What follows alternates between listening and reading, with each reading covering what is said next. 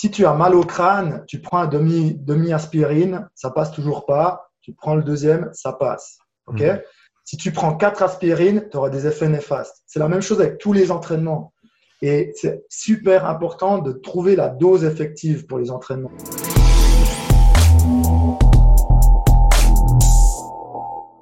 Bienvenue sur le podcast Upside Strength, la ressource numéro une pour toute chose fitness et performance en Suisse.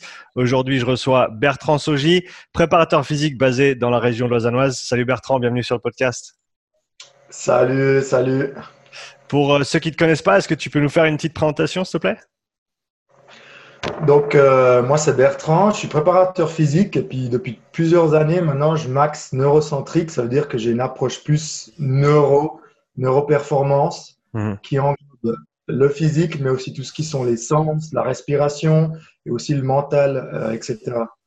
Euh, mon passé, j'étais militaire pendant six ans, les forces spéciales, un terme que j'aime pas trop utiliser, mais voilà. Et ensuite, j'étais dans la sécurité privée aussi Ok. euh, protection de personnes. Et après, je me suis dirigé dans le, dans le coaching sportif. Euh, voilà, en gros.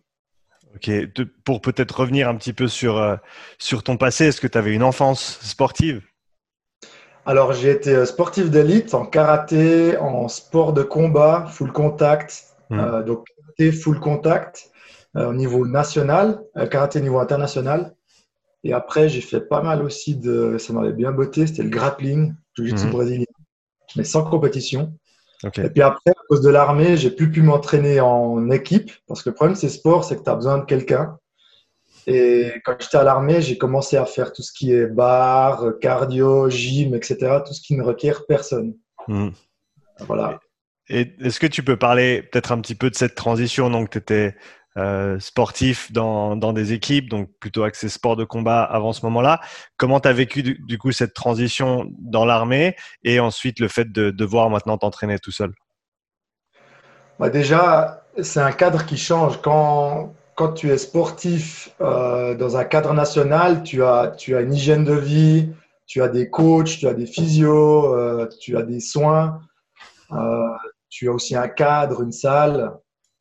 Et euh, aussi à l'école, j'ai étudié en même temps que le sport, donc c'était en sport-études. C'est trop bien.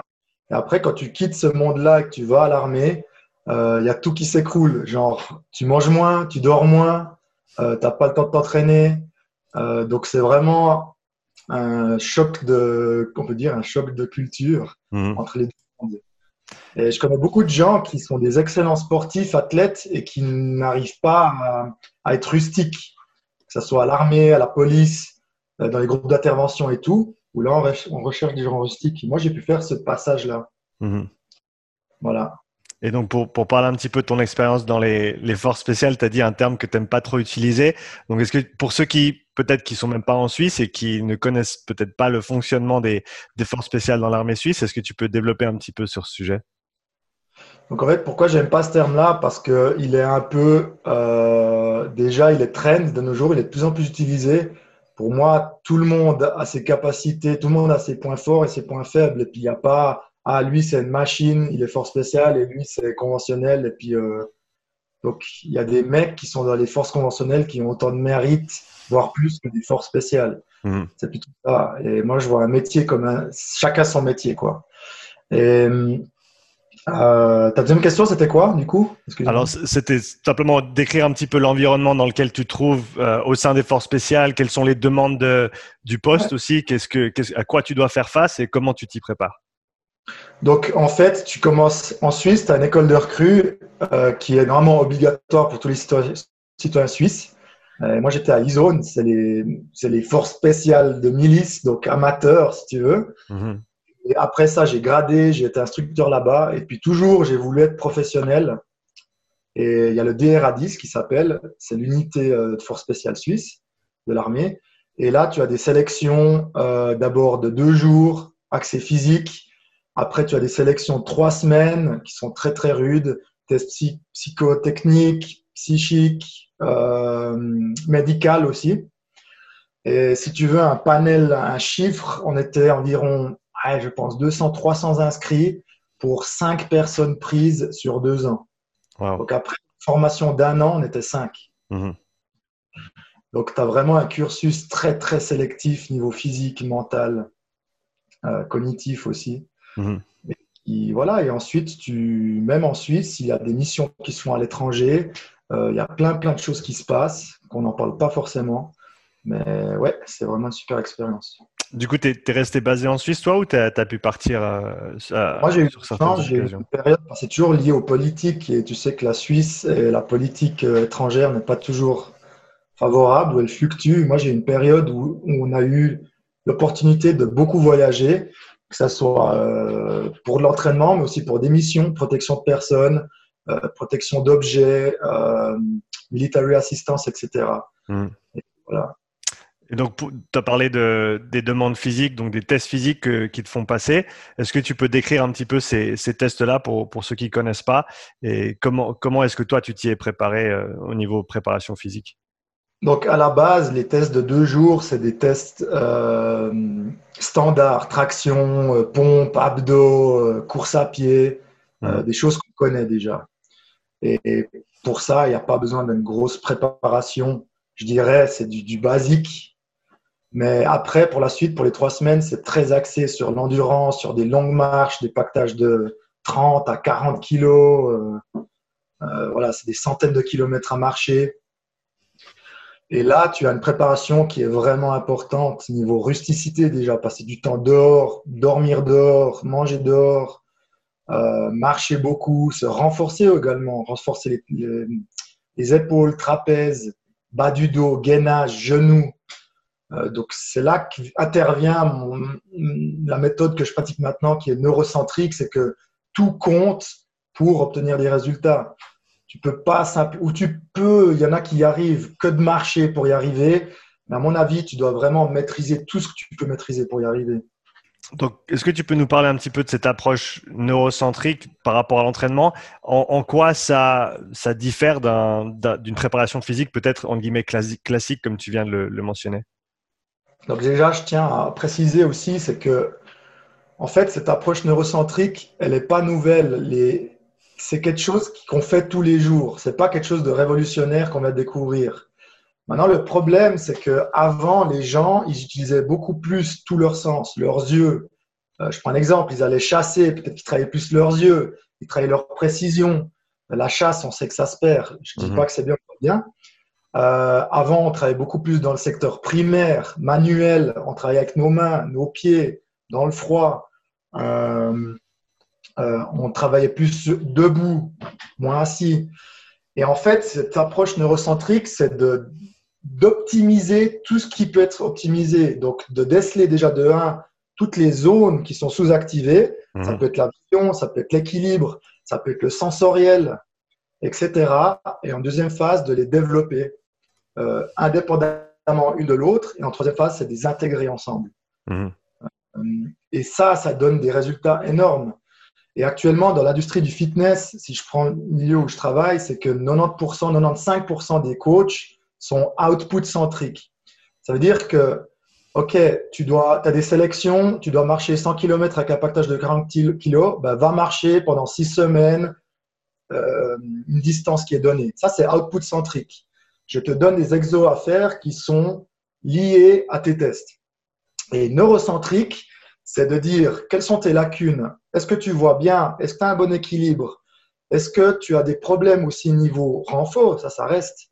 Euh, est-ce que tu as des problèmes de sommeil, euh, de concentration, etc., etc. Et après, de travailler là-dessus. Parce qu'on sait que le cerveau et le corps humain, c'est holistique. Tout est lié. Mhm. Tout. Donc, tu peux passer des années à t'entraîner pour un marathon et courir, mais si tu as des problèmes de système vestibulaire, notamment les sacules, c'est le fait de faire ça, mhm. bah, tu peux courir comme tu veux, c'est tout le temps quelque chose qui ne, qui ne va pas. Et le cerveau, il fonctionne de deux manières. Il se pose toujours une question. Est-ce que c'est safe? Est-ce que c'est safe ce que tu es en train de faire? Est-ce que c'est safe de courir comme ça alors que cette zone est sous-activée? Mhm. Si la réponse est non, le cerveau va envoyer des outputs de protection. Les outputs de protection, ça peut être des crampes, manque de mobilité, manque de force, euh, même des pensées négatives, ça va très loin. Et si maintenant tu es bon dans ces activations dans ces sens, le cerveau va se diriger vers des outputs de performance qui va te faire courir plus vite, plus longtemps, plus résistant, mieux dormir, etc. donc, dans, le cadre de, l'endurance, est-ce que tu peux donner un ou deux exemples pratiques de, quels exercices peuvent être euh, bénéfiques pour des personnes qui ont peut-être des, déficiences potentiellement du système vestibulaire, par exemple. Alors, si tu parles de cardio, euh, c'est un thème que je suis en train d'étudier d'ailleurs qui est super intéressant. C'est déjà de se poser la question est-ce que tu respires bien? Est-ce que dans la journée entière, tu respires ou est-ce que tu fais de l'apnée inconscient Est-ce que quand tu fais des exos à la salle ou quand tu cours, tu respires bien? Qu'est-ce que c'est respirer bien? Et là, par exemple, c'est de prendre les fondamentaux de la respiration. Respiration avec le ventre, avec les côtes, avec les poumons, avoir une respiration trois dimensions. Et si tu arrives à travailler ça, dans ta course, tu pourras l'intégrer et optimiser ta course. Tu seras plus endurant. ça, c'est un exemple avec la respiration. Mhm. Et si actuellement, tu dis à ton client en courant, pense à ta respi, ce sera trop d'infos pour lui. Parce que déjà, la, courir, c'est technique. Et du coup, il faut isoler chaque exo et après l'intégrer. Maintenant, au niveau vestibulaire, j'ai toujours cet exemple, par exemple, j'ai coaché pas mal de, de crossfitters aussi qui veulent atteindre les, les double unders donc les doubles tours de corde. Mhm. J'ai remarqué, ça fait quoi maintenant Bientôt 10 ans que je coach ça. Il y a des gens, ils n'y arrivent pas. Donc, tu as beau leur dire, tourne les poignets, saute moins haut que les jambes, etc. Ils n'y arrivent pas. Pourquoi? Et ça, j'ai remarqué, ça peut être dû à une déficience vestibulaire. C'est ces sacules. C'est le fait de faire des up-down. Mhm. Si le cerveau, il y voit une menace dans ces up-down, parce que c'est déficient, il va y avoir des problèmes de coordination, d'apnée, euh, de concentration, etc., qui fait que tu rates le double unders. Donc ça, c'est mhm. deux exemples cardio peut-être. Ouais, c'est des bons exemples. Est-ce que tu aurais potentiellement d'autres exemples, peut-être euh, pour changer un petit peu de domaine, axés plus au niveau du renforcement musculaire, du travail de la force? Donc, quels sont peut-être les, limiteurs potentiels ou, les limiteurs communs au niveau neuro qui vont euh, avoir une influence sur ces choses-là? Il y en a vraiment une multitude. On pourrait parler de ça des jours aussi, mais c'est je te donne un exemple. Euh, on peut parler d'haltérophilie, ça te va? Vas-y, vas-y. C'est quand même de la force aussi. L'haltérophilie, c'est un effort très court, très intense, mais dans ce mouvement-là, tu dois être capable d'avoir une contraction à 100%, mais aussi des phases de décontraction pour être rapide et explosif. Et du coup, un des facteurs neurocentrique, c'est de travailler la contraction-décontraction. Et ça, c'est un skill, ça s'apprend. On voit souvent des gens qui sont plutôt crispés, ils vont faire un snatch crispé. Et du coup, ils perdent en vitesse, et du coup, ils perdent en amplitude, ils vont pas pouvoir soulever lourd. Au contraire, des gars qui arrivent à être détendus, mais qu'au bon moment, ils arrivent à être explosifs, décrispés et recrispés. Et ça, c'est quelque chose qui s'entraîne. le, contract, relax. Mhm. ouais, ça c'est un exemple que j'ai euh, qui s'applique aussi. C'est la capacité de fournir 100% de contraction dans un short, euh, un court laps de temps. Et si tu l'entraînes pas, ton corps, il va être capable de générer 80, 90% de puissance, mais jamais 100. Parce que tu l'as jamais entraîné. Et là, il y a tout le, travail isométrique, à mon avis, qui est très intéressant. Mmh. Isométrique concentrique, isométrique excentrique. Il y a différentes manières de le travailler. Et ça permet au cerveau de rendre cet isométrique plus prévisible pour lui. Parce que dans un snatch, il n'aura plus le temps de trop penser, lui. Et du coup, si tu si n'as pas entraîné cette isométrique, ou, ouais, je donne un exemple. Qu'est-ce que je peux donner comme exemple? Ouais, dans un jerk, tu fais un speed jerk, tu dois être capable à l'atterrissage d'être en isométrique et de bloquer la charge. Mm. Si tu t'isoles pas dans l'entraînement et t'entraînes ça, le cerveau, il va pas être capable de fournir 100% d'isométrique. Et du coup, mm. tu vas rater ton jerk. Donc, output centrique, entraîne ton jerk. Neurocentrique, travaille le contract relax, travaille l'isométrique concentrique, etc. pour, revenir sur le cycle de, contraction et de, relâchement bah, des, des, unités moteurs, des fibres musculaires, c'est ce que tu as dit, c'est tout à fait vrai. On voit la plus grosse différence entre un, athlète amateur et un athlète de haut niveau, ça va pas être sa vitesse de contraction, ça va être sa vitesse de relaxation, comme tu as dit. Donc, euh, relâcher pour ensuite euh, recontracter derrière et avoir un cycle plus court et, et, donc pouvoir produire une force plus grande. Au, au niveau pratique, toutes ces tous ces peut-être c'est alors c'est des choses importantes. J'utilise le terme détail, mais mais pas pour on va dire diminuer ces, aspects-là. Mais donc toutes ces alors disons simplement tout tout l'aspect neuro. Comment est-ce que tu l'intègres dans dans une séance d'entraînement, par exemple, avec tes clients? Est-ce que ça se passe dans l'échauffement? Est-ce que c'est entre certains exercices de de renforcement, peut-être de cardio? Comment est-ce que tu structures ça euh, au jour le jour? Pour moi, la neuro, de nouveau, c'est quelque chose qu'on fait tout le temps. C'est pas un truc. Des fois, les gens disent Ah, c'est ton truc neuro. Non, tout est neuro. Le fait que tu, fais, tu fasses des biceps curls, c'est de la neuro. C'est de la proprioception. OK? Maintenant, du coup, c'est clair qu'en première phase, il y a déjà un interview, un screening, j'appelle ça. C'est savoir quels sont les objectifs du client. Qu'est-ce qu'il veut vraiment atteindre? Et là, ça commence déjà la neuro dans le sens, est-ce que tes objectifs, tu les fais pour toi ou tu les fais pour les autres ou pour ton ego? Parce que si tu veux des résultats, si tu veux tenir à tes objectifs, il faut que tu le fasses pour toi. Et je vois tellement, j'ai vu tellement de, centaines de clients qui font, je sais pas, on parle de CrossFit par exemple, juste, peut-être inconsciemment, pour montrer qu'ils sont plus forts qu'un autre, même si c'est inconscient. Et du coup, c'est des trucs qui vont jamais tenir et la personne va être dégoûtée parce qu'on sait que pour atteindre ses objectifs, c'est beaucoup de travail. Donc, déjà, première phase, la phase zéro, c'est discuter, c'est fixer les objectifs. Euh, après, c'est de, c'est de l'history taken. Ça veut dire euh, quel, est ton passé, quelles sont tes blessures, tes accidents, qu'est-ce que tu prends comme médicament, est-ce que tu expérimentes des maux de tête, euh, etc., etc. Et suite à ça, il y a un assessment que je fais. Est-ce que tu as une bonne vision, un bon équilibre? Est-ce que tu es bon sensoriellement? Euh, Souplesse, force, etc. Et après ça, je peux coacher la personne d'après ce qu'elle a besoin de bosser, c'est-à-dire les zones sous-activées. Mmh. Maintenant, les exos, ils sont incorporés tout le temps. Si une personne a besoin de respirer, bah, je vais leur faire faire des squats en faisant des exercices de respiration. C'est pas un peu de respi warm-up et après on l'oublie. C'est tout le temps. Et moi, je suis aussi énormément fan de donner des devoirs. Les gens ils rigolent quand je dis devoirs. C'est le fait que les gens ils doivent pratiquer ça toute la journée. La neuroplasticité, ça fonctionne, ça se module, ça change si tu le fais fréquemment. Et à mon avis, ça sert à rien de faire une fois par jour cinq minutes de rétention vide, par exemple pour la respi il faut que tu le fasses trois à cinq fois par jour, un petit peu, pour que ça s'intègre et que ça change dans le cerveau. Mhm. Euh, voilà.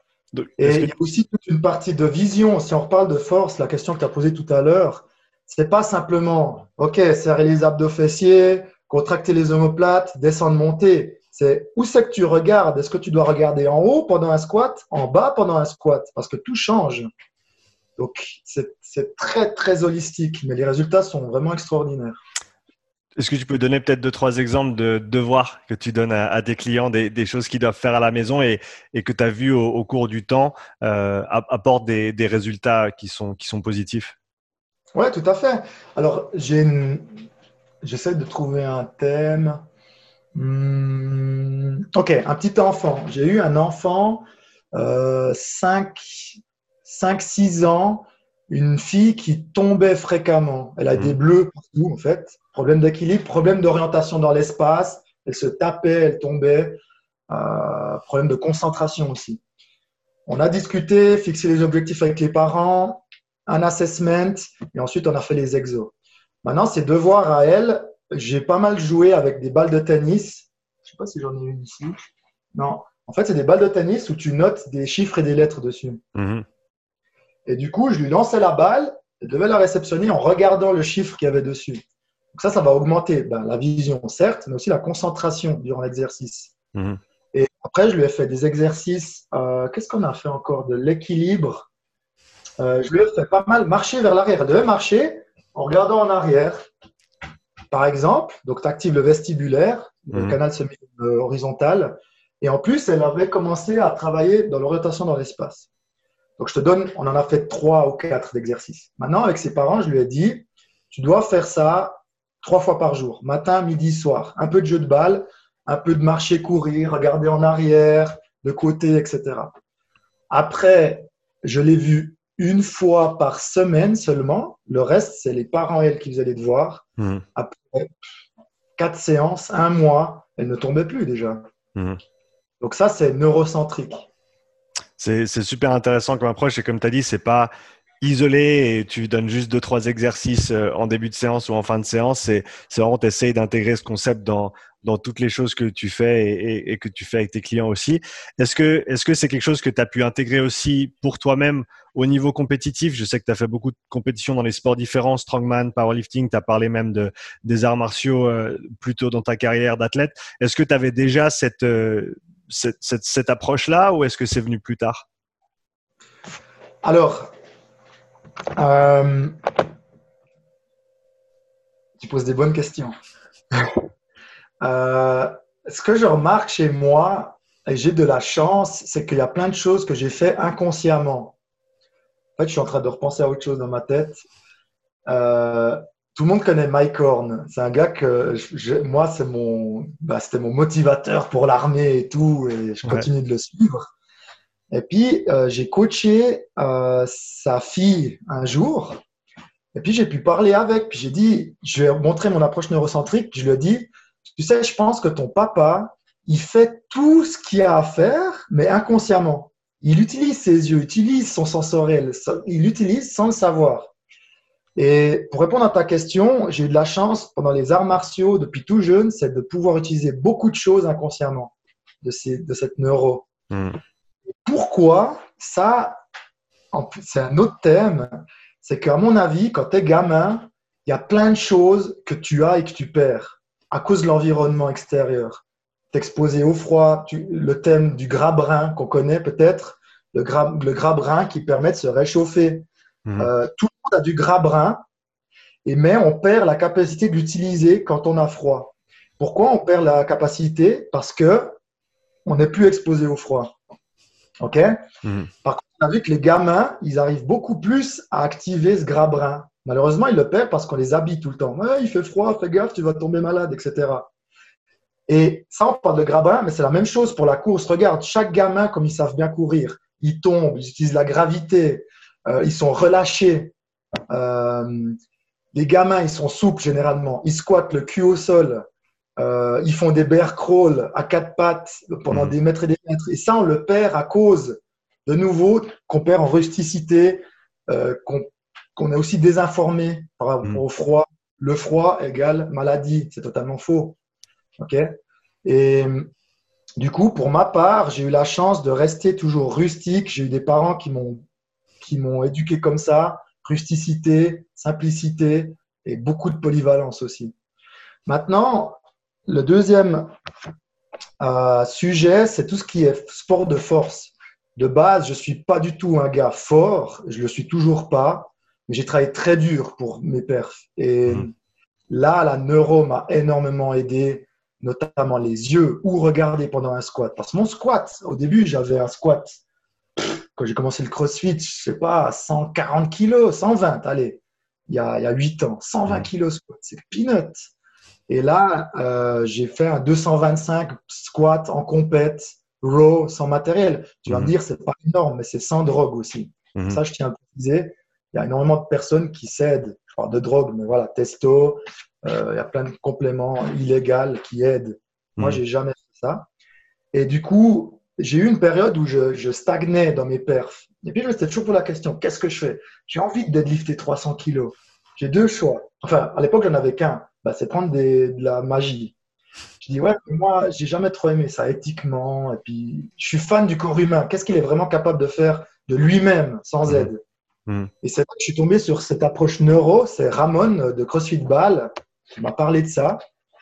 Euh, il m'a dit, mais regarde, fais les formations et tout. j'ai commencé, j'ai dit, mais mon de bleu, c'est incroyable, quoi. Et après, ben, des squats plus lourds, des deadlifts plus lourds, deux fois moins d'entraînement, deux fois moins de reps pour arriver au résultat. Euh, et là, on arrive au sujet, c'est de la dose effective. Et ça, pour moi, c'est un truc primordial. C'est si tu as mal au crâne, tu prends un demi, demi aspirine, ça passe toujours pas. Tu prends le deuxième, ça passe. OK? Mmh. Si tu prends quatre aspirines, tu auras des effets néfastes. C'est la même chose avec tous les entraînements. Et c'est super important de trouver la dose effective pour les entraînements. Et on a tendance, moi le premier, j'ai eu fait beaucoup trop.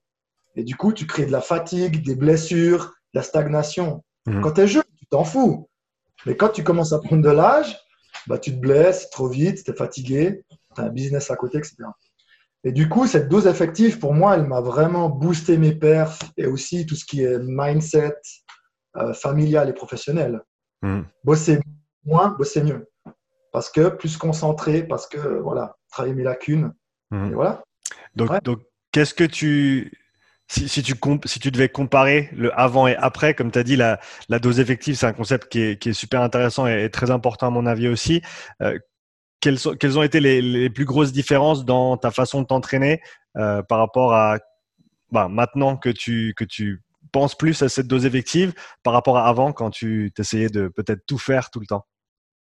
Regarde, un entraînement power avant un championnat d'Europe en Lituanie, je passais, allez, deux heures, deux heures et demie, un entraînement. C'est cool quand tu n'as pas un business et une famille. Là, j'ai un petit enfant aussi. J'ai envie de le voir. Félicitations. Ouais, bien sûr. Alors, échauffement, 30 minutes, 10 minutes de rouleau sur le dos, des trucs de mobilité à gauche, à droite, parce qu'on Mhm. m'a dit que c'était bien. Mais est-ce que ça m'était bien à moi? Et ça, je ne le savais pas. Et là, on parle du principe assess, reassess. Est-ce que le rouleau, 10 minutes, sur les ischios, sur le bas du dos, m'a été utile? Mhm. Je ne sais pas. Pourquoi Parce que je n'ai pas assessé. Et là, tu peux, euh, je ne sais pas si tu connais Kelly Starrett de Oui. Mhm. Il parle toujours, au début, je ne l'avais pas bien compris, mais c'est toujours test your, mobility and then do the drill and retest. Pourquoi? Parce que moi, un rouleau, j'ai vu que ça ne me servait à rien, en fait. Mhm. Parce que c'est des, des tissus particuliers, je n'avais pas besoin de travailler. Et moi, du coup, un échauffement est passé de 30 minutes à 10 minutes. 10 minutes, je suis échauffé. Des séries de chauffe back squat, euh, 5 x 20, 5 x 70, 5 x 120, 5 x 150, 4 fois nanani, c'est passé à 70, 130, euh, 170, 200 par exemple, tu vois. Mhm. Donc il y a un gain de temps énorme et du coup un gain d'énergie et d'être capable de fournir le full potential quand on a besoin. Mhm. Et je vois aussi dans le monde du, du- du crossfit, pour venir au crossfit, c'est que les gens ont tendance à énormément s'échauffer pour un WOD de 10 minutes. Mais dans les 10 minutes, ils vont jamais avoir du jeu s'ils s'échauffent une heure. Mhm. Tous les exos, mobility, je dois faire ça. Mais est-ce que c'est bien pour toi? Mhm. Je suis pas sûr. Et ouais, du coup, ça a changé vraiment. Maintenant, actuellement, je m'entraîne 45 à 1 heure par jour seulement. J'ai jamais été aussi souple. Ma vision est- s'est énormément améliorée. 20, 13 par œil, gauche, œil droite. Mhm. Euh, avant, j'étais à du 20, 11. Donc, la vision est un skill qui s'entraîne. Ouais. L'équilibre n'a jamais été aussi bonne. La souplesse, je l'ai déjà dit. L'endurance, la concentration. 45 minutes par jour et quelques homework Mhm. aussi. Donc, tu as, dit, tu as pu, euh, au travers de tes entraînements, améliorer ta vision. C'est quelque chose dont, dont on parle pas euh, très souvent. Et on se dit, ben voilà, on- le, le chiffre que, que j'ai si je fais mon test de vision, ça, c'est voilà, ça, c'est moi. Et quoi qu'il arrive, maintenant, pour, euh, pour corriger ça, il faut soit une opération, soit il faut mettre des lunettes. Mais donc, comme tu as dit, autant au niveau euh, neuroplasticité, le, cerveau a l'opportunité de, changer suivant ce qu'on lui, euh, ce lui, ce lui donne comme, information. Et, c'est vrai aussi de, beaucoup d'autres choses. On peut parler de notre oui, on peut parler de notre, notre vision aussi. Euh, donc, est-ce que tu peux développer un petit peu dans ce sens-là? C'est un sujet qui est, qui est très intéressant à mon avis. Avec plaisir. Alors, de base, tout est dans le cerveau. La proprioception vit dans le cerveau, c'est-à-dire la conscience du corps en trois dimensions. La vision vit dans le cerveau. L'équilibre, l'auditif, le sensoriel, euh, la concentration, tout. Maintenant, vu qu'on a découvert cette neuroplasticité il y a maintenant 20 ans environ, on l'a prouvé, c'est que le cerveau est plastique. Avant, ou si tu demandes à tes parents ou les miens, mon père il dit encore ça, malheureusement on ne peut pas le changer, ça c'est aussi neuroplastique dans le mauvais sens, c'est que euh, à, à 25 ans, tu vieillis, tu crèves, tu, tu régresses. Mhm. Et c'est archi faux, c'est archi faux. Il y a des mecs de 18 ans qui sont moins fit que des gars de 70 ans. Pourquoi Les gars de 70 ans s'activent au quotidien. Euh, maintenant, la proprio est un skill, ça on le sait. On peut améliorer sa souplesse même à 90 ans, on le sait. Ben, c'est la même chose pour la vision. C'est la même chose pour l'équilibre. Pourquoi maintenant les personnes âgées expérimentent toujours plus des problèmes de vision, d'équilibre? C'est parce qu'il active de moins en moins. Et là, on parle du principe de base de neuro, c'est use it or lose it. Et ça, c'est la base de la base. Si tu passes ton temps sur l'écran 8 heures par jour dans une pseudo-convergence des yeux et qu'il n'y a rien qui se passe, tu vas lose it, ta vision, c'est sûr. Mhm. Si par contre, tu entraînes ta divergence, tes mouvements, tes saccades, euh, etc., tu vas la maintenir, voilà, la faire progresser. L'équilibre, la même chose. Si tu passes 8 heures par jour assis, tu perds ton équilibre. Et c'est quoi le troisième facteur mondial de décès? C'est la chute. Je ne veux pas dire de conneries, deuxième ou troisième, il me semble. Pourquoi? C'est dû notamment à un problème vestibulaire, la chute. Mhm. J'ai plus d'équilibre, je tombe. Il existe des exos tellement simples pour l'activer et éviter les chutes, on ne se rend même pas compte. Maintenant, pourquoi c'est pas plus mis en avant et c'est pas mon avis, c'est parce que ça va à l'encontre de l'industrie pharma, médicale et voire même du fitness. Mhm. On le voit aussi qu'on n'a pas besoin, je dis pas que c'est mauvais, mais de tonnes de matériel fitness pour être performant. On n'a pas besoin d'une barre altéro tous les jours pour faire son altéro. On n'a pas besoin de faire du lourd pour travailler la masse musculaire ou l'hypertrophie, etc. Mhm. Donc, ce que je veux dire par là, c'est que tous ces principes, ils sont vrais, mais on n'en parle pas parce qu'on va en concurrence avec des industries qui ont des intérêts financiers. Et pour en venir encore, on parle de vision et de tout qui est un skill, les pensées est aussi un skill. C'est-à-dire que plus tu vas avoir des pensées négatives ou jugeantes, plus ton cerveau il va être habitué à faire ça. Donc tout se passe là. Mhm. Et en parlant même de motivation, plus tu as l'habitude de faire les choses, plus tu as l'habitude de fixer des objectifs et d'être motivé de le faire, plus ça va être naturel pour le cerveau. Moins tu le fais, moins tu vas le faire. Et euh, dernier truc, c'est le principe, c'est que specific adaptation in demand, ça veut dire que le corps s'adapte toujours à ce qu'on lui fait faire. Si tu es le dimanche sur le canapé, le lundi, tu n'auras pas envie de sortir du canapé. Et le corps, il est incroyable. Le cerveau, c'est qu'il a une capacité d'adaptation qui est énorme. On sait que l'être humain, il a une capacité d'adaptation énorme, dans le bon ou le mauvais. Mhm. Moi, dans l'eau froide tous les dimanches, ça me botte, c'est plus un effort. Mon cerveau, il en demande parce que je sais, je suis convaincu que c'est bien pour mon corps. Mhm. Par contre, si tu n'as pas l'habitude de le faire, c'est normal que c'est difficile. Et ça, il faut l'accepter. Moi, ça m'a aidé en comprenant que c'est pas juste mental. Ouais, c'est dans la tête, tu as froid, c'est normal, c'est dans la tête. C'est archi faux. C'est une réponse du cerveau. Et il faut y aller petit à petit. Je vais revenir sur un point que tu as mentionné, la façon dont on se parle dans notre tête. Je pense que c'est un, surtout pour, pour des gens peut-être dans des, dans des sports individuels euh, qui, qui veulent performer à un certain niveau. C'est vrai que c'est cet aspect, euh, on peut appeler neuro, on peut appeler psychologique, qui, qui est très très important. C'est comment est-ce que toi tu te vois dans ta tête? Quelle est ta perception de toi-même?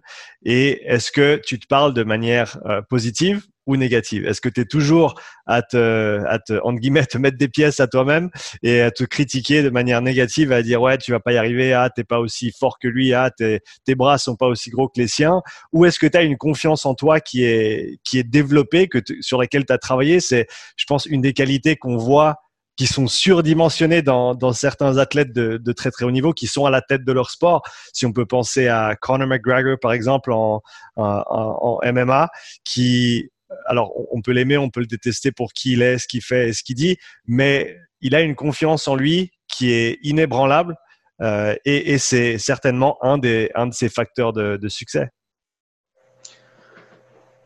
C'est très juste ce que tu dis, c'est pertinent.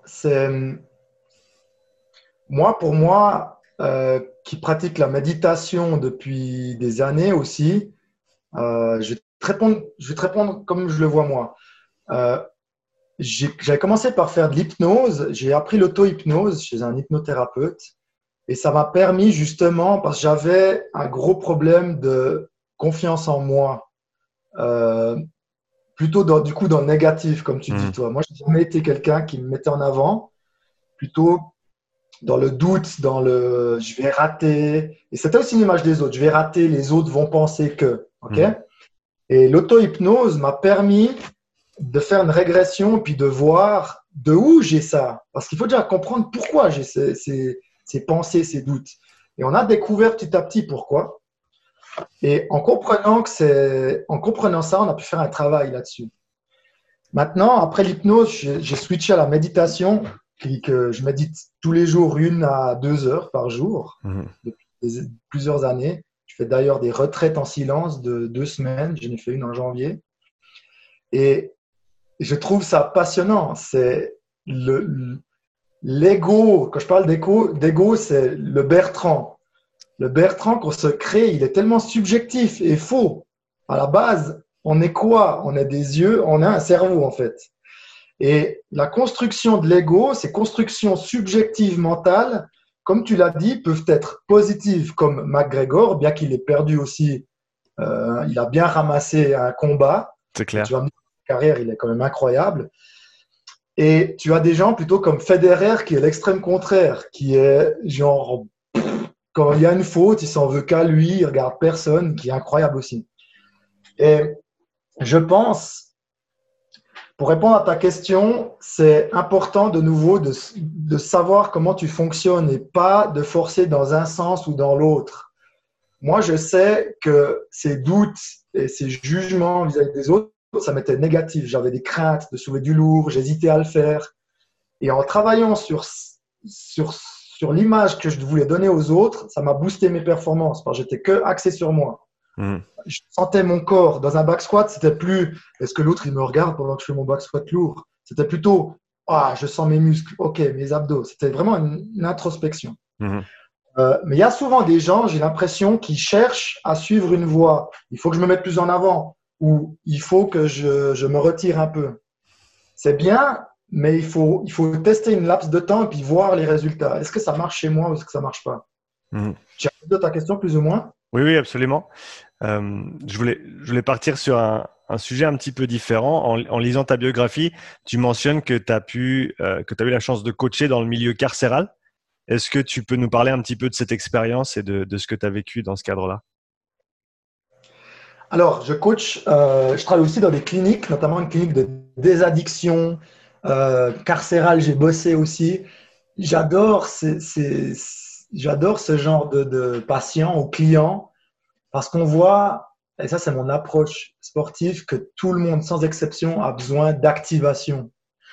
Les mecs qui sont sous addiction, qui sont en désintox et tout, ils sont dans un cercle vicieux pour X, Y raison, mais aussi par manque d'activation. Ils arrivent plus, ils jouent plus, ils transpirent plus, ils sentent plus leur cœur battre rapidement, ou ils cherchent à le faire avec de la drogue.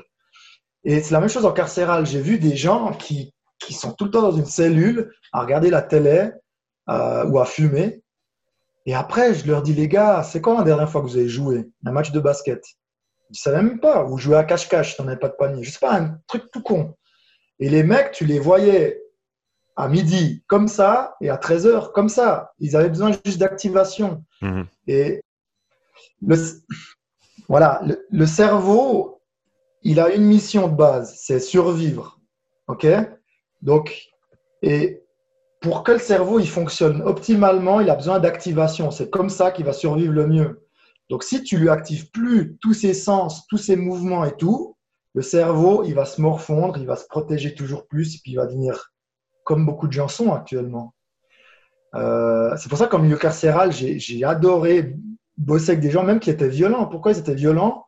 Je ne veux pas faire une psychothérapie de ces gens, mais entre autres, c'est parce qu'il leur manquait des activations.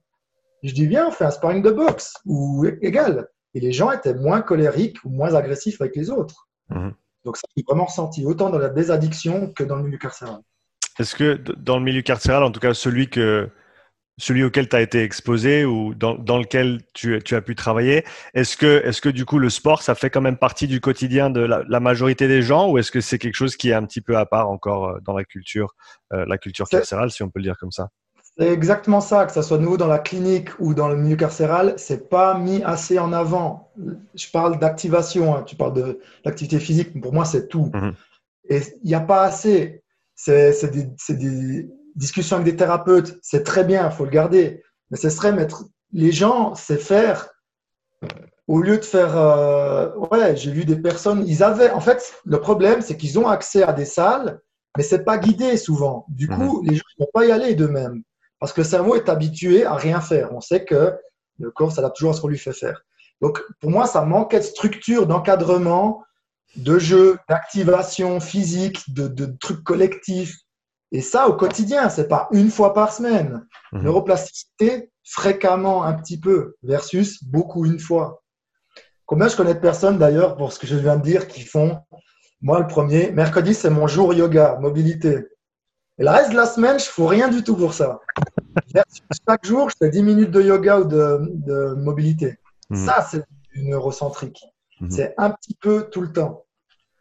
Et on a tendance à, mettre aujourd'hui, c'est mon jour cardio, demain, c'est mon jour off, etc.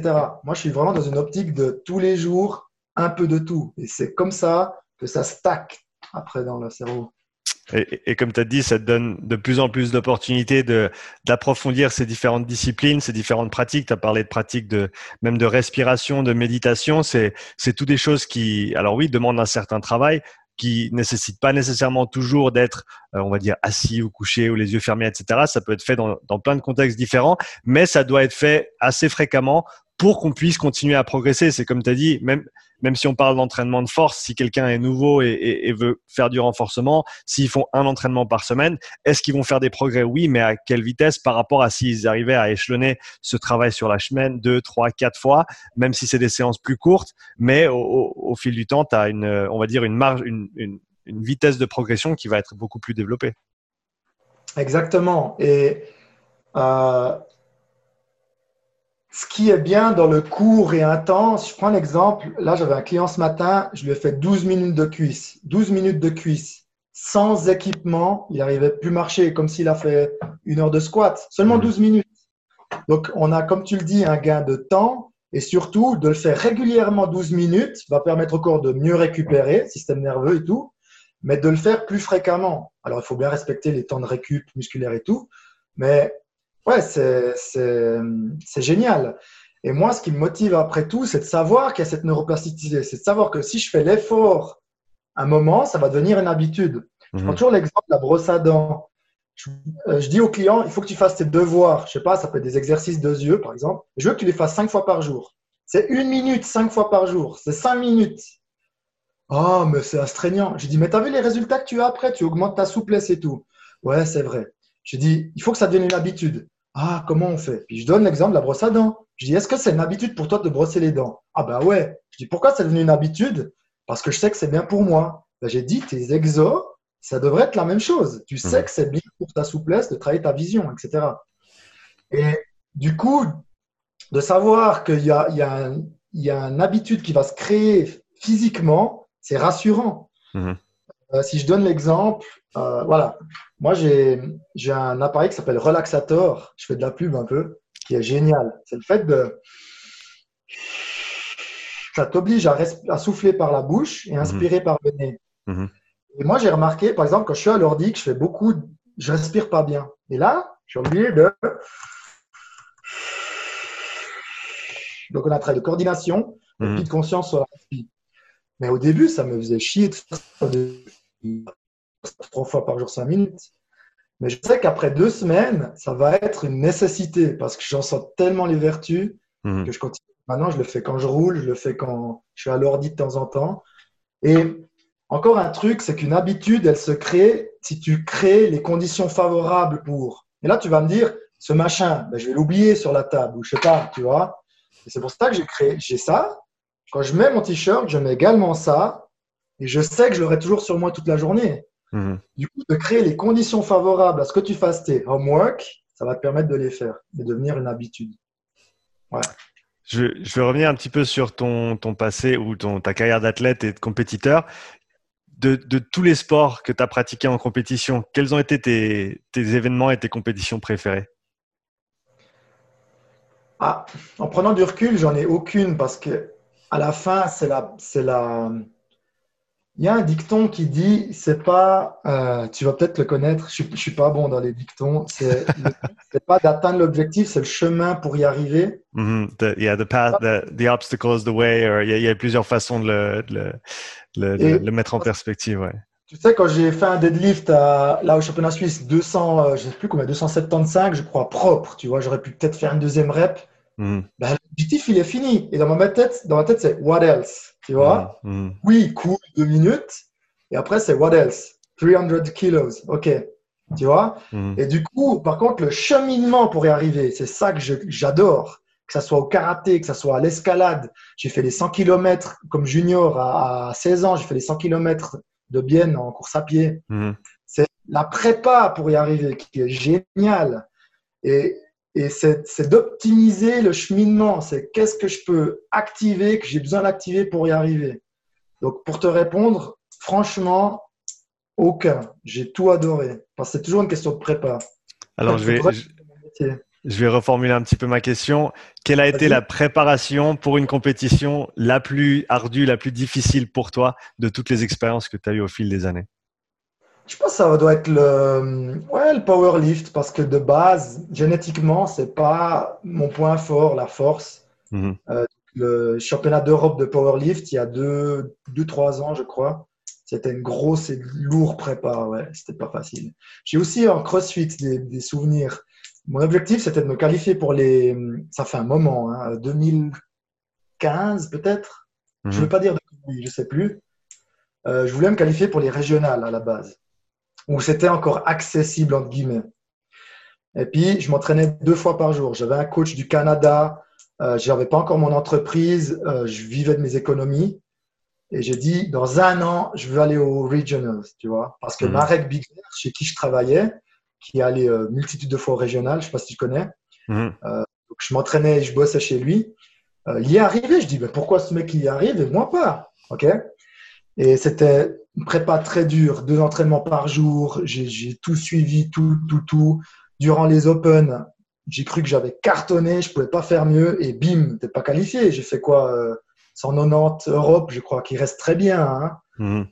Euh, 190 Europe, c'est quoi les 50 premiers qui prenaient?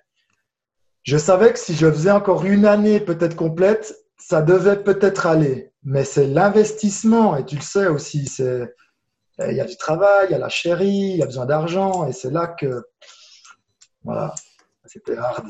Les rameurs, les intervalles de rameurs, dégueulasse, ouais. ouais, voilà. Je veux, avant de passer à la suite des questions, je veux passer à une ou deux questions de, des auditeurs euh, qui nous ont été laissées sur, sur Instagram. La première, euh, Alexandre demande qu'implémentes-tu en plus dans les entraînements pour les forces spéciales? Donc en plus d'une peut-être d'une prépa générale que tu ferais, euh, quels éléments spécifiques tu intègres pour, euh, pour ces clients-là ou pour ces gens-là? Alors, il faut savoir que c'est une clientèle que j'ai de plus en plus pour les, pour les paras, pour le DRA, donc les forces spéciales. J'ai de plus en plus aussi de personnes qui veulent aller dans les GI, mhm. euh, GI, ouais, etc. Et ils ont, je pense, il y a deux choses primordiales. La première, c'est la rusticité. C'est passer le moins de temps que possible dans la salle. Je ne vais pas à l'encontre de tout le monde peut-être, mais vous allez être, si je réponds à Alex, c'est que tu vas être dehors, tu vas être dans le froid, tu vas être dans la pluie. Et du coup, si tu passes du temps dans la salle où c'est chaud et il y a de la lumière, ton corps va s'adapter à ça. Le corps s'adapte toujours à ce qu'on lui fait faire. Malheureusement, c'est annulé pour les bons de GI. Mhm. Euh, le dernier PT, on l'a fait au parcours Vita dans la nuit. Il avait un gilet lesté, une club belle, un appareil qui lui permettait de pas bien respirer, qui symbolisait un masque, tu vois. Mhm. Le gars, il en a chié, c'était la nuit, il a même plus, je crois. Ça, c'est ce qu'on a besoin pour être opérationnel, c'est la rusticité. le deuxième point, c'est le mental. C'est T'as beau avoir le meilleur coach, les meilleurs prépas, t'es renforcé, t'es endurant, t'es rustique. Si t'acceptes pas de sortir ta zone de confort, t'acceptes pas la douleur, t'acceptes pas l'échec, tu vas pas y arriver. Et dans mes sélections de trois semaines qui sont très très rudes, des forces spéciales, euh, c'est souvent que l'instructeur il vient et dit voilà, euh, bah, tu as raté ou certainement que tu vas pas être pris. C'est des doutes qu'on te met. Hmm. Et du coup, si tu n'as pas l'habitude d'être dans ces doutes, dans, de te faire confiance de nouveau, bah, tu te dis bah, à quoi bon? Il m'a dit que en fait c'est juste de la manipulation, tu vois. Et c'est vraiment de, stick to the plan. C'est j'ai un objectif, je dois m'entraîner, et je vais y arriver. C'est vraiment ça. Là, on a rejoint l'aspect MyCorn aussi, hein, qui est très intéressant. Donc, rusticité et mentale, je dirais. Maintenant, les deux sont liés. Hein. Ouais, c'est comme tu as dit, c'est passer du temps dans les situations que tu vas retrouver ensuite, euh, que ce soit dans. Donc on repart sur la spécificité et vraiment te préparer de manière spécifique aux demandes du test, aux demandes de la fonction que tu vas, tu vas devoir assumer. Ce qui, ce qui me vient à l'esprit, tu parlais de, de, l'aspect mental, euh, quelque chose que j'ai entendu des, des, Navy SEALs, euh, ou en tout cas des, camps d'entraînement donc qui s'appelle BUDS et qui dure six mois si je me trompe pas. Ils ont fait en gros des, des interviews avec un avec un, un, des instructeurs qui était aussi psychologue après euh, après le, le camp d'entraînement on va dire qui est, qui est, très très long. Et ils ont demandé à chacun euh, des participants ceux qui ont terminé ou ceux qui ont abandonné au milieu quelles étaient quelle était leur perspective en termes de, de temps et en termes d'échéance mentale qui, qui se donnait. Et euh, presque de manière unanime les, les, les gens qui avaient réussi se donnaient des, des temps très très courts en gros, ce qu'il disait, c'est je veux continuer jusqu'au prochain repas. Si je ne me trompe pas, les repas, c'était toutes les, toutes les, toutes les six heures. Euh, donc, tu avais quatre repas par jour et il disait simplement je veux arriver jusqu'au prochain repas ou je veux arriver jusqu'au prochain lever de soleil ou je veux arriver jusqu'au repas d'après. Et avec des échéances très, très courtes, ils arrivaient en fait à, à, à ne pas se, euh, se, on va dire se, se, mettre sur le dos. Ben voilà, voilà, il me reste six mois à faire, il faut que je tienne, etc. Non, non, il me reste. Est-ce qu'on peut finir la journée? Est-ce qu'on peut finir cette prochaine mission? Et, et c'était comme ça qu'ils arrivaient au bout. Et ceux qui avaient des échéances, on va dire mentales très très longues, en général, ils, faisaient moins bien que, que ceux qui avaient des échéances courtes. Ouais, ouais, super intéressant ça. Ça me rappelle des souvenirs. Alors, je faisais pas comme ça, mais euh, euh, les échéances courtes. Et puis, que je voulais dire, voilà, samedi, j'ai un personal training avec une personne qui veut faire les tests pour les paras, une personne pour le DRA10. Je les ai samedi. Euh, J'aurais préparé plein de trucs en forêt de nouveau. Ils ont une surprise. On va se baigner dans l'eau à 5 degrés, après en rivière. Ça, c'est du mental. Les mecs, ils s'y attendent pas. Ils doivent sortir leur zone de confort. Ils doivent chercher les ressources à l'intérieur. Alors, j'espère qu'ils m'entendent pas là. Et ça, c'est mental. C'est se mettre des challenges. C'est de faire des trucs que tu n'as pas envie de faire en fait. Et pour moi, il y a deux, si on parle de motivation, ça rejoint aussi le mental, c'est deux choses qui m'ont énormément aidé. Le premier, c'est le principe d'impermanence. Anicca en pali, alors on parle d'un autre thème, du bouddhisme, mais l'impermanence, c'est de se dire, même si c'est trois, trois semaines de marche avec un sac de merde, ben, cette période, elle va être finie tôt ou tard. Donc, c'est, mmh. les échéances que tu parles, hein, c'est j'arrive à l'arrivée, what else? J'arrive à l'arrivée, what else? Pour nous, c'était toujours l'arrivée entre des postes. Et pour la petite anecdote, une fois, c'était une marche de nuit, c'était une très longue marche. Je me suis gouré dans les chemins. J'avais vraiment, un... c'était pas bon. Enfin, c'est la perception que j'avais avec moi-même. Peut-être c'était fou, hein, ça se trouve. Et je me suis gouré de chemin, mais genre grave. C'était nous la journée. Je suppose tout le monde est arrivé à l'arrivée. J'ai appelé à la radio, puis j'ai dit à l'instructeur, euh, voilà, je suis pas du tout là, j'ai besoin de 4 heures pour arriver. L'instructeur, il avait dit, écoute, c'est toi-même qui abandonne, sinon on t'attend. Je dis, bah alors attendez-moi. Euh, d'abord, j'ai dit, ok, je vais réfléchir, parce que je pouvais vraiment plus. Hein. Donc j'étais crevé et tout. Puis je suis arrivé, j'ai dit, bon, bah je me pose. Je me souviens, je m'étais mis en slip dans la forêt. J'avais mangé un truc, je m'étais posé 10 minutes, vraiment comme ça, regarder le ciel. J'ai dit, voilà, ça, c'est fait. Je vais à l'arrivée. Et à l'arrivée, pour la petite info, j'ai même pas pu dormir. Il y avait la prochaine marche qui est enchaînée, la prochaine mission. Donc, je me suis fait, je sais pas combien, plusieurs jours sans dormir et tout. Mais dans ma tête, je me suis toujours dit deux choses. C'est euh, l'impermanence, ça va se finir tôt ou tard. Et la deuxième, pour moi, un truc capital, c'est la. Je cherchais le mot avant. C'est pas la dévotion, mais c'est la. Euh, comment tu peux dire des personnes de référence Il n'y a pas un terme pour ça?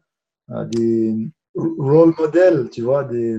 des oui, peut-être des, des, idoles ou des, un idéal que tu essayes de, de suivre. De, ouais. Pour moi, c'était c'était, pour moi, c'était marrant, comme je l'ai mentionné. Mycorn, il a traversé la jungle euh, dans, les, avec sa, sa, machette, un sac de 40 kilos. C'est quoi mon excuse? Mycorn, il est fait comme moi, c'est un être humain. Et pour moi, ça, ça m'a tellement aidé d'idolâtrer des personnes.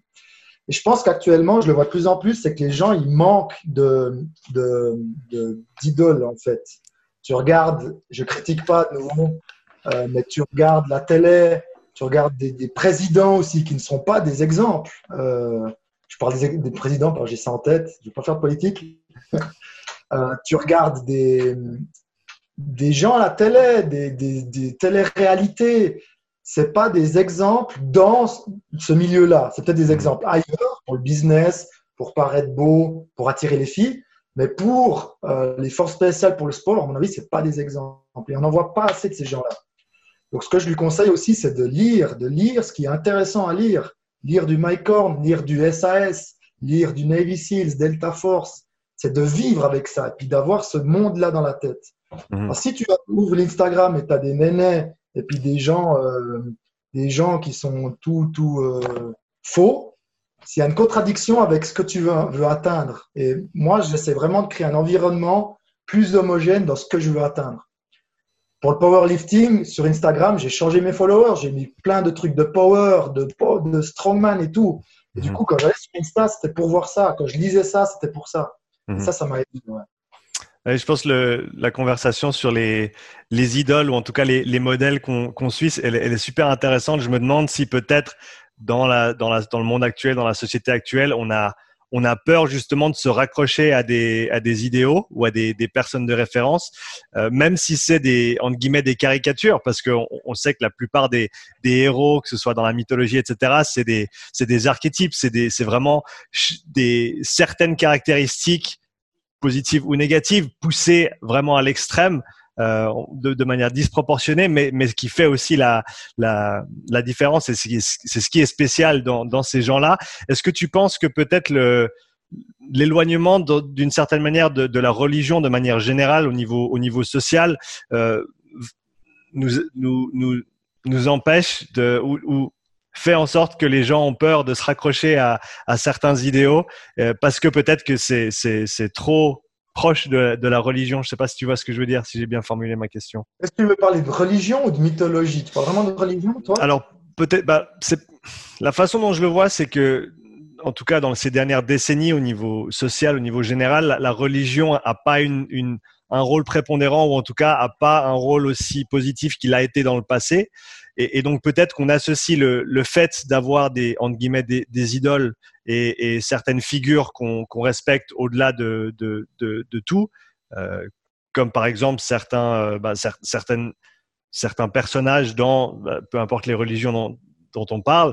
Euh, et donc du fait qu'on arrive qu'on a si on veut on, on associe le, le fait de, suivre des idoles à l'idée de la religion, eh ben on, s'en est éloigné un petit peu du fait que la religion n'est pas très populaire de, de nos jours.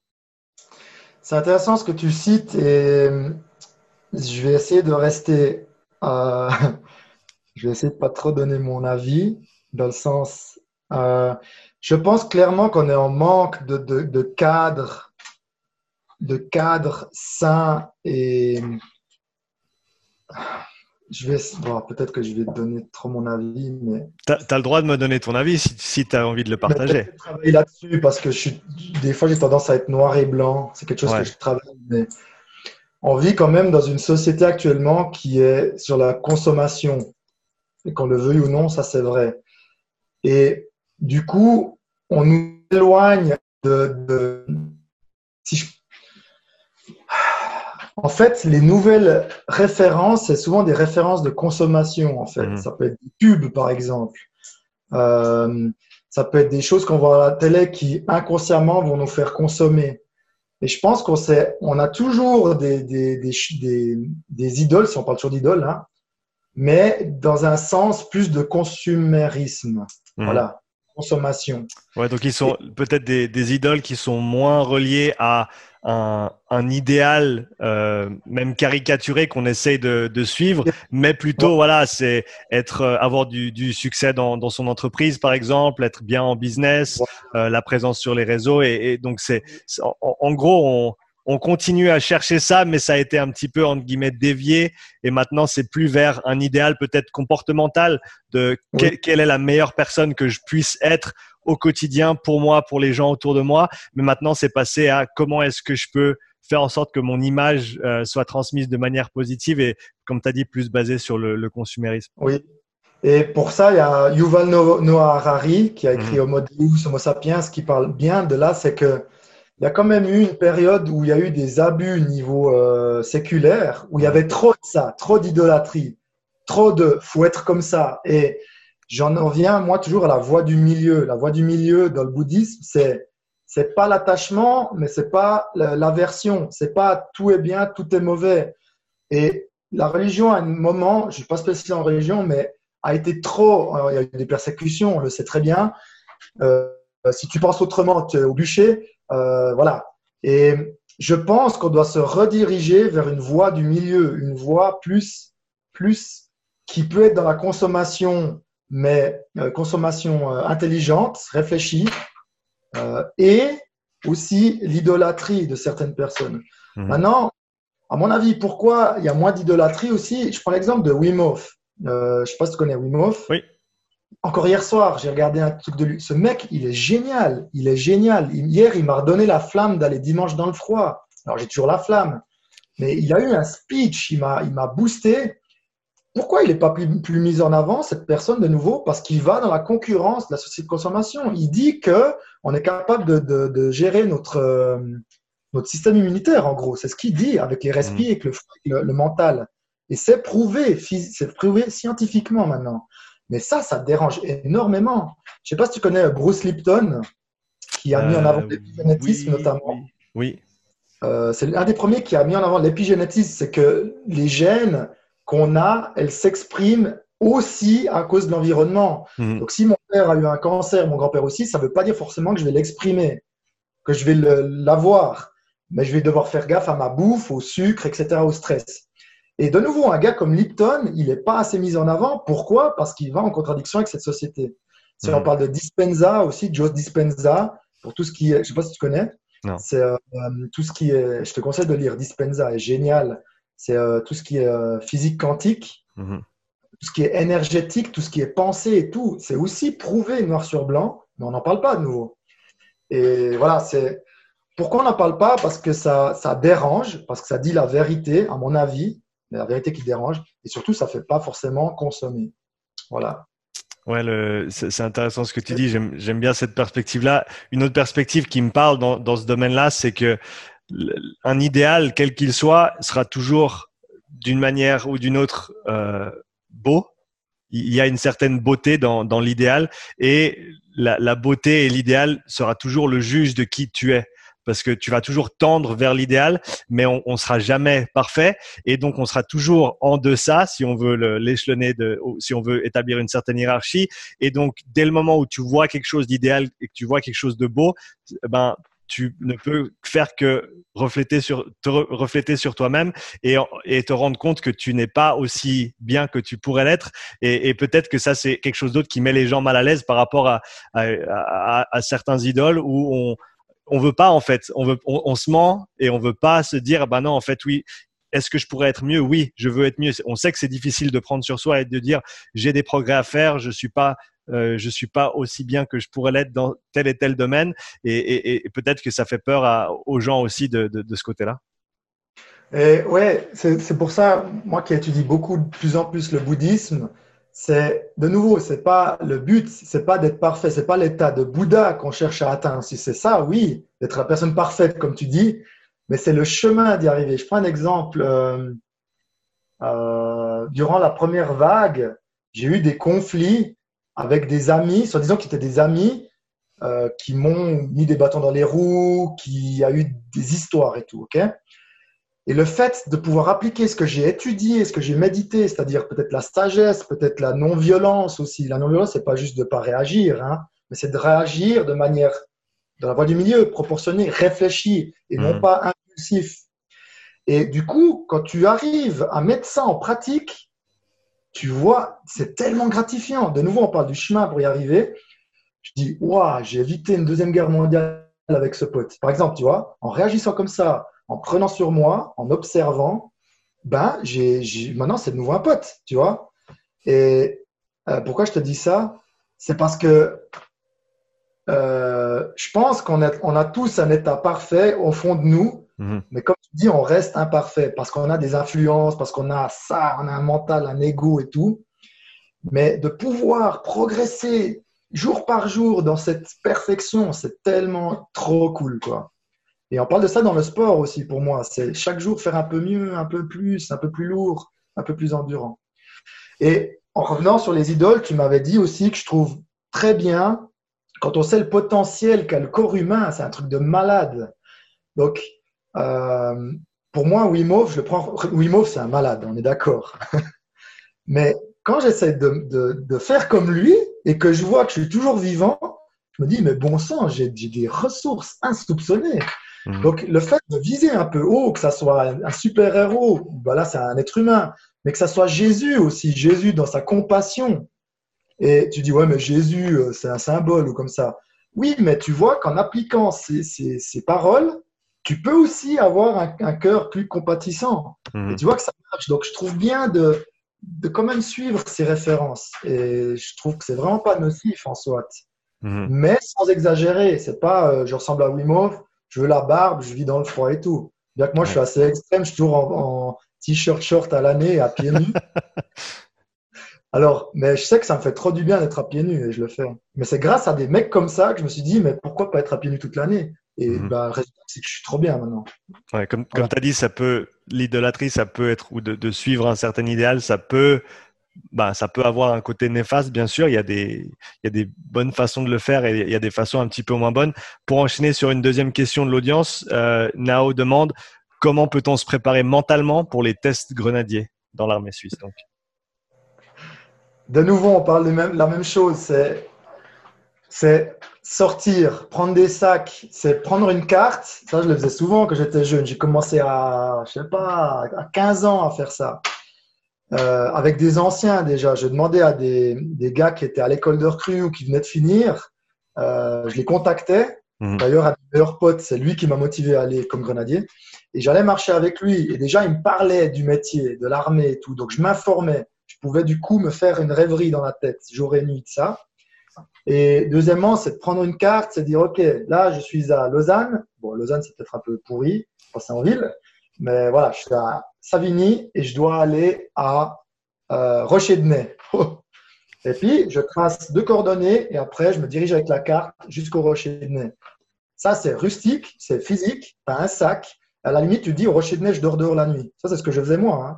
hein. Mhm. Je me suis fait une crête du Jura complète à, à 15 ans avec mon sac. J'ai dormi 2, 3, 4 nuits. Tu n'as pas meilleur entraînement pour e-zone.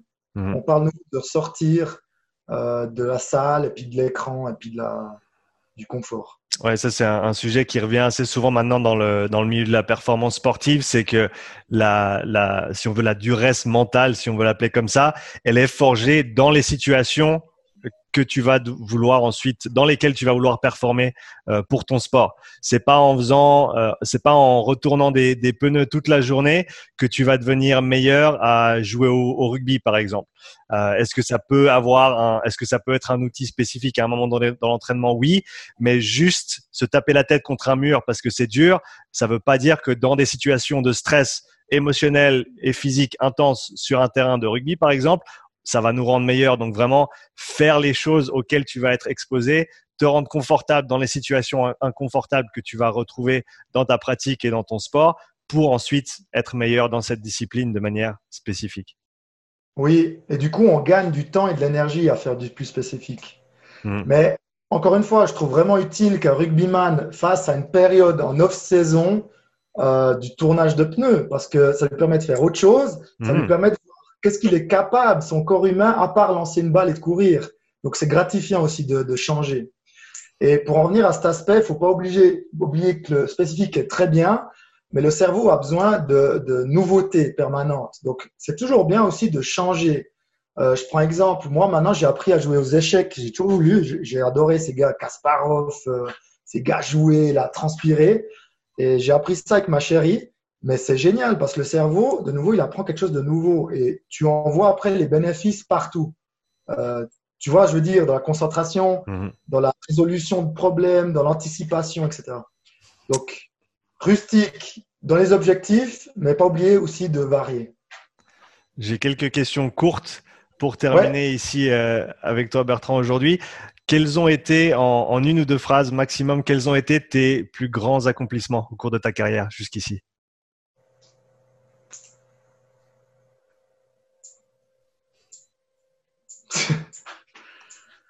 Pour moi, c'est toujours l'image à autrui, c'est de l'accomplissement. C'est une question compliquée, ça, pour moi.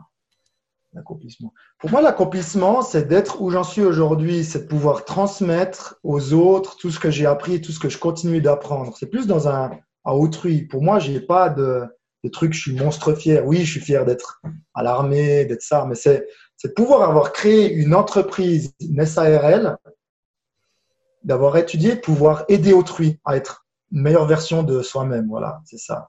Mmh. C'est presque ce qu'on a voulu entendre, mais c'est ça. Très, très, très, très belle réponse en tout cas. Tes, tes plus grandes réalisations au cours de ta carrière, donc peut-être les sujets auxquels tu as changé d'avis en, cours de route, tu pensais d'une certaine manière, euh, peut-être étant plus jeune ou avec moins d'expérience, et maintenant tu as, changé de, peut-être changé de bord complètement ou même euh, ajouté plus de nuances sur certaines positions que tu tenais dans le passé? Alors j'ai une, après avoir quitté le DRA10 pour des raisons euh, que je vais mentionner tout à l'heure, euh, j'ai voulu aller à la haute école de sport à Macolin, la haute école de sport, la HES. Je m'étais entraîné un an. Donc en fait, je me suis dit, au DRADIS, c'était cool, tout était bien, mais quel est le futur? Après 5-10 ans, je me vois mal être encore opérationnel et je voulais avoir une famille, une hygiène de vie, sport, m'épanouir et tout. C'était vraiment pur personnel. Je me dit, je vais aller à l'école de sport de Macolin. Et je m'étais préparé un an. J'étais, c'est dur les tests. J'étais allé à la journée et j'ai vu que c'était pas du tout ce que j'imaginais, que c'était très dogmatique, encadré, une structure, une école. Et j'ai eu le courage de faire un revirement et de me former dans le privé, crossfit, neuro, etc., dans le privé. Mhm. Bien que tout le monde m'a dit, mais t'es con déjà d'avoir quitté l'armée de 1, de pas avoir fait la haute école, t'aurais pu être un gars, macolin, machin. J'ai écouté presque personne, je me suis fait confiance et c'était la bonne voie, parce que c'est la voie où j'ai pu développer tout ce que je voulais de gauche à droite. Mhm. Donc, c'est un truc que j'ai changé, ouais. Et la deuxième, c'est que maintenant, je suis de nouveau employé. Alors que je me suis toujours dit, je ne veux plus avoir de patron. Euh, je suis à mon compte depuis 5 ans. Et maintenant, j'ai signé un contrat dans une autre clinique à 25%. Donc, mhm. c'est une autre revirement de situation que je suis euh, content aussi. Une, question un petit peu plus profonde peut-être, donc je te, laisserai plus que deux phrases pour euh, élaborer là-dessus. tu as parlé d'être papa, donc tu as, un enfant maintenant. Euh, et je pense que c'est un sujet qu'on n'aborde pas assez souvent. Comment est-ce que tu trouves cet équilibre entre euh, ta passion, le sport, le coaching, ton entreprise, tout ce que tu fais autour de ça, et ensuite euh, ta famille, ta compagne, ton enfant? Comment est-ce que tu équilibres tout ça au jour le jour? Alors pour moi, c'est, je vais répondre ça simplement, c'est la voie du milieu, c'est de faire un peu de tout mais un petit peu, mais bien. Maintenant, pour faire un peu de tout, un petit peu et bien, il faut être dans la conscience. On parle de mindfulness, un terme que j'aime pas forcément, mais c'est vraiment grâce à la médite, grâce aux études, j'arrive à être.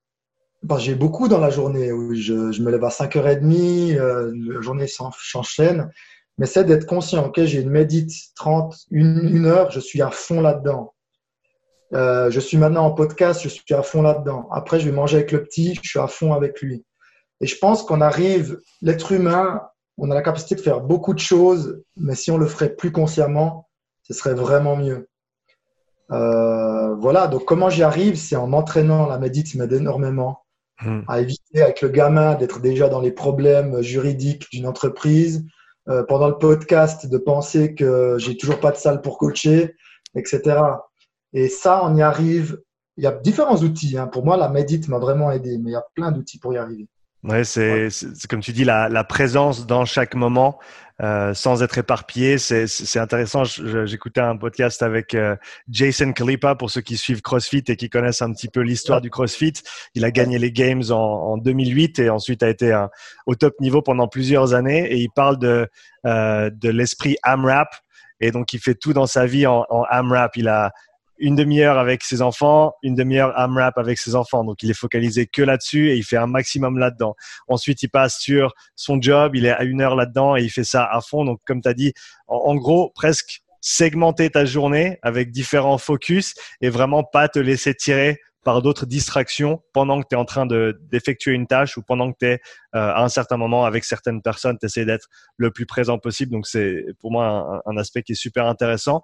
Euh, prochaine question, dernière question pour toi, Bertrand. Aussi, ce qu'on dit, comment tu fais après 30 minutes avec le gamin de pouvoir le quitter et puis d'aller euh, faire autre chose? Mhm. Et pour moi, il y a toujours un aspect intéressant, c'est quand je vais voir mon enfant, quand je suis avec et quand je vais le quitter. C'est une conscience permanente, c'est se dire, je me réjouis, je vais le voir, je le vois, je profite, je suis avec lui. Et quand je le quitte, cette phase-là est intéressante. C'est je ne m'y attache pas à cette situation parce qu'elle est impermanente de nouveau et c'est de se dire, voilà, cette situation est finie, elle ne va plus jamais arriver, elle sera autrement la prochaine fois. Donc, sinon, on a tendance à, s'attacher aux choses. C'est comme par exemple la télé. J'adore aussi regarder la télé euh, de temps en temps, mais c'est de se dire, voilà, on a regardé un, Netflix, un épisode, mais après 45 minutes, c'est fini, c'est pas enchaîné sur un deuxième. Et sinon, mmh. là, il y a un attachement, et c'est ça qui est nocif pour l'organisation, ou la mmh. comme tu dis. Ouais, c'est, ça me fait penser à, je sais pas si tu es familier avec euh, Moshe Feldenkrais, qui parle ah, de, ouais, qui, qui, parle de la spontanéité et de la, du comportement spontané et du comportement compulsif. Et on, c'est, justement avoir un comportement spontané et éviter euh, la compulsivité, si on, peut l'appeler comme ça, et d'être toujours euh, tiré par le prochain truc. Euh, donc vraiment d'être simplement présent, de faire les choses qui sont là et qui sont justes, et pas de se laisser tirer par notre instinct ou, cette compulsivité qu'on peut accumuler au cours du temps. Et c'est ça, la compulsivité, elle s'observe dans la médite. Pour moi, dans mon cas, c'est de se poser. Ça n'a pas besoin d'être en position de yogi ou de sadguru. Si tu veux être debout, tu peux, mais c'est de fermer les yeux et d'observer. Qu'est-ce qui arrive maintenant? Ah, euh, j'ai envie de manger un donut. Et c'est d'observer cette envie, cette formation mentale. Qu'est-ce que ça me fait dans le corps? Salive. Ah ouais, hum, tension, épaule.